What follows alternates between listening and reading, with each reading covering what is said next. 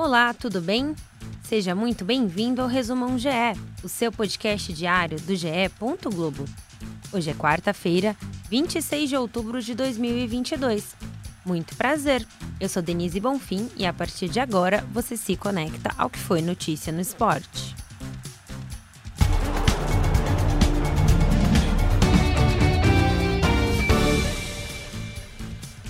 Palmeiras ficou muito perto de mais um título brasileiro ao vencer o Atlético Paranaense por 3 a 1 em noite de Hendrick.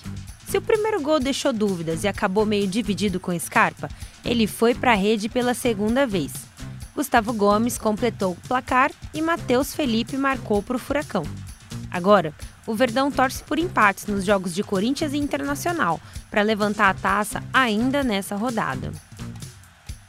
No Maracanã, o Flamengo venceu o Santos por 2 a 1 com polêmica na arbitragem.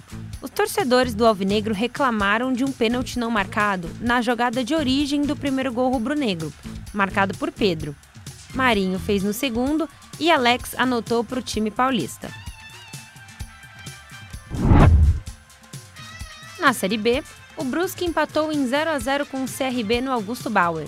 Tentando se safar da degola, o CSA venceu Vila Nova por 1 a 0 e empurrou o Novo Horizontino para a 17ª colocação. Já na Liga dos Campeões, o Real Madrid amargou a primeira derrota na temporada para o RB Leipzig. O Benfica eliminou a Juventus com a vitória por 4 a 3 e o PSG goleou o Maccabi Haifa por 7 a 2 o Chelsea venceu o R Bull Salzburg por 2 a 1 e o Milan fez 4 a 0 no Dinamo Zagreb. Borussia Dortmund e Manchester City se pouparam e apenas administraram um 0 a 0 muito criticado, mas que ficou de bom tamanho para as duas equipes. O Sevilla venceu Copenhagen por 3 a 0, enquanto Celtic e Shakhtar Donetsk empataram em 1 a 1. Na semifinal da Libertadores Feminina, Deportivo Cali e Boca Juniors ficaram no 1 a 1 e decidiram a vaga nos pênaltis. Brilhou a estrela da goleira Laurina Oliveiros, que defendeu as duas cobranças para o time argentino. Amanhã, o Palmeiras enfrenta o América de Cali e o vencedor define o título na sexta-feira, às 7 da noite. O Superior Tribunal de Justiça Desportiva marcou para o dia 3 de novembro os julgamentos de Esporte Vasco pela invasão de campo do último dia 15.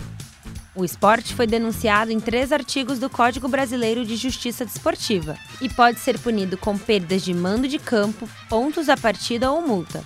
A Ilha do Retiro permanece interditada desde a última semana. Você já ouviu os novos podcasts do GE? Tem o Partiu Qatar, que traz histórias, curiosidades e o caminho de cada seleção rumo à Copa do Mundo. Toda quarta e sexta, uma seleção diferente, como num álbum de figurinhas, até completar as 32. E o É Campeão, que mostra a trajetória do título de grandes clubes brasileiros que fazem aniversário redondo neste ano de 2022.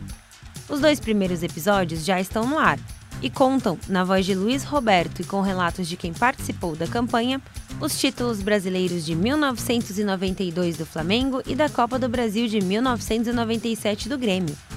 Esses e mais de 40 podcasts estão em ge.globo/podcasts, no Globoplay e nas principais plataformas de áudio.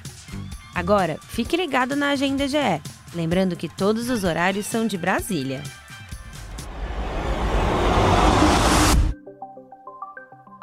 O Sport TV transmite as semifinais do Brasileirão Sub-17 entre Grêmio e Santos às 3h30.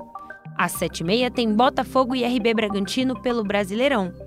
No Sport TV 2, às 8 da manhã, Nigéria e Colômbia se enfrentam na semifinal da Copa do Mundo Sub-17. Já Alemanha e Espanha entram em campo às 11h30. Às 7, Palmeiras e América de Cali definem quem enfrenta o Boca Juniors na final da Libertadores Feminina. O Premier transmite Botafogo e RB Bragantino às 7h30. Às 9h45 se enfrentam Inter e Ceará, Goiás e América e Corinthians e Fluminense, que também estará na tela da Globo.